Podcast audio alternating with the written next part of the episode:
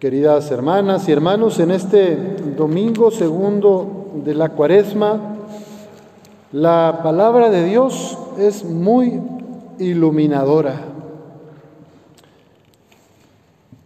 En el texto que leímos de Abraham, del, libro del Génesis, vemos a, a Dios actuando con su gracia y al hombre representado por Abraham, colaborando con su libertad.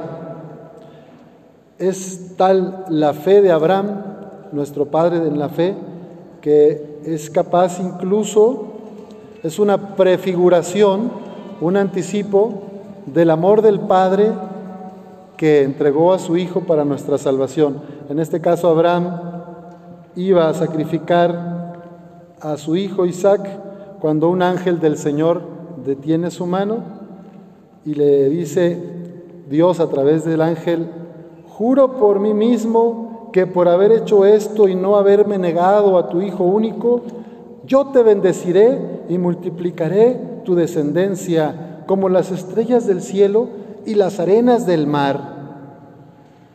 Este es el contenido de la promesa de Dios que después sería todo el pueblo de Israel. Tus descendientes conquistarán las ciudades enemigas y en tu descendencia serán bendecidos todos los pueblos de la tierra porque obedeciste mis palabras.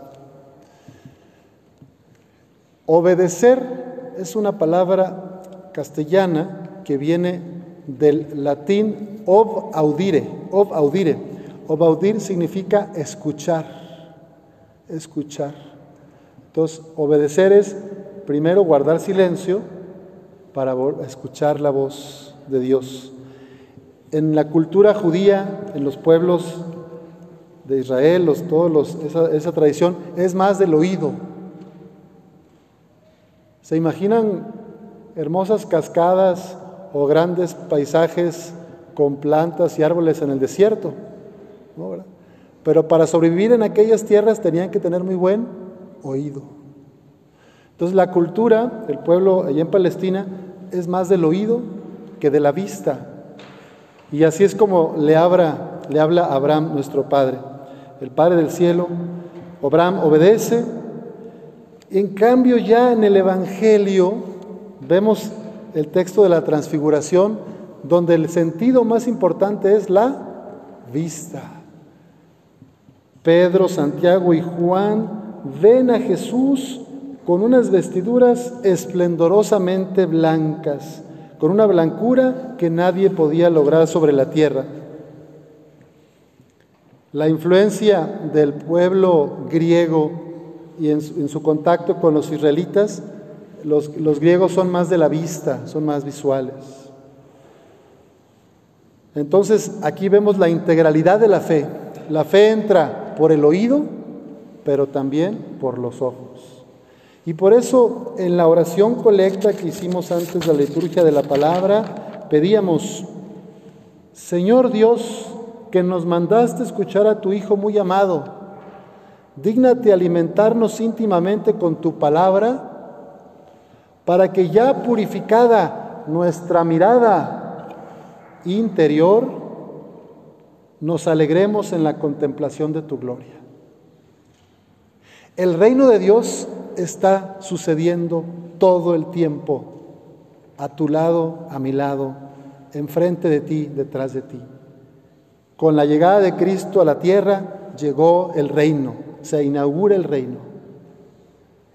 El reino ya está entre nosotros, pero a veces yo no lo veo.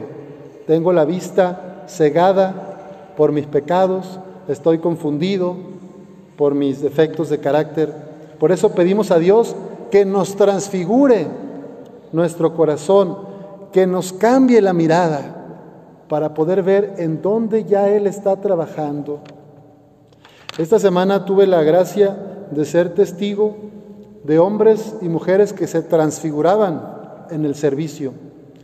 Un señor de la colonia Elsa Hernández tiene un problema grave de, no tiene circulación en las piernas, elefantía algo se llama, entonces tiene muy grandes y tiene llagas y empezaron a brotarle incluso larvas de moscas. gusanos.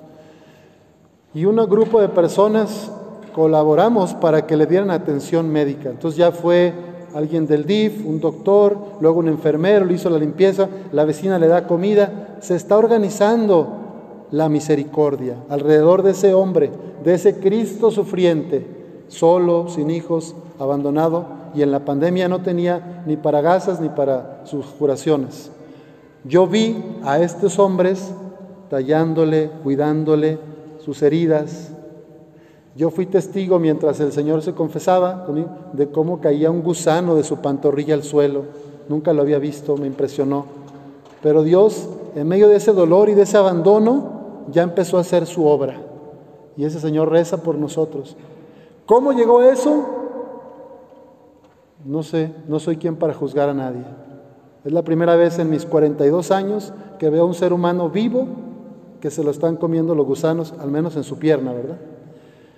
Pero ahí en medio de ese dolor, Dios me dio la gracia de ver cómo se transfiguran otras personas atendiendo y sirviendo. También lo vi esta semana cuando en el centro de migrantes, yo voy todos los jueves de voluntario a apoyar, cuando les dan el espacio a los migrantes para que se bañen, para que se cambien, les dan ropa limpia, les dan un kit de limpieza, se bañan, les dan su comida, si necesitan zapatos se les da un zapato mejor. Ahí en esas voluntarias de nuestra parroquia y en esos colaboradores del equipo, yo veo a Dios trabajando. Esa es la transfiguración que hay que pedir a Jesús, que nos cambie el corazón, que nos limpie la mirada, para también ponernos a servir en su reino. Pedro dijo, hagamos tres chozas, hagamos tres tiendas, aquí estamos bien a gusto. Estaban con el gran Abraham, con el gran Moisés, perdón, Moisés, el liberador de Israel, y Elías, el profeta de los mayores del Antiguo Testamento. Pues es, como si, imagínense que un día van a algún lugar, en algún cerrito ahí en las nuevas, y pues no sé, baja Jesús y baja Pedro y baja San Pablo, ¿no? Como los grandes columnas de nuestra fe, San Pedro y San Pablo son las grandes columnas de la fe cristiana, de la misión, pero con Jesús el mero mero, ¿verdad? ¿A poco no les gustaría quedarse ahí? No de, ay, hagamos tres chozas, mira, le vamos a hacer una para Pedro, una para Pablo, y... pero ¿qué creen? Jesús nos invita a la misión, no quedarnos en lo bonito, en sentir bonito.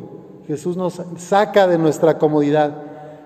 En ese tiempo, Santiago, Juan y Pedro tuvieron que volver, bajar del cerro, después de haber contemplado la gloria de Dios en este cuerpo transfigurado de Cristo, después de haber ya visualmente, interiormente confirmado que era el Mesías, vuelven y como saben, todos ellos, Pedro, Santiago y Juan, fueron mártires, dieron su vida por la fe.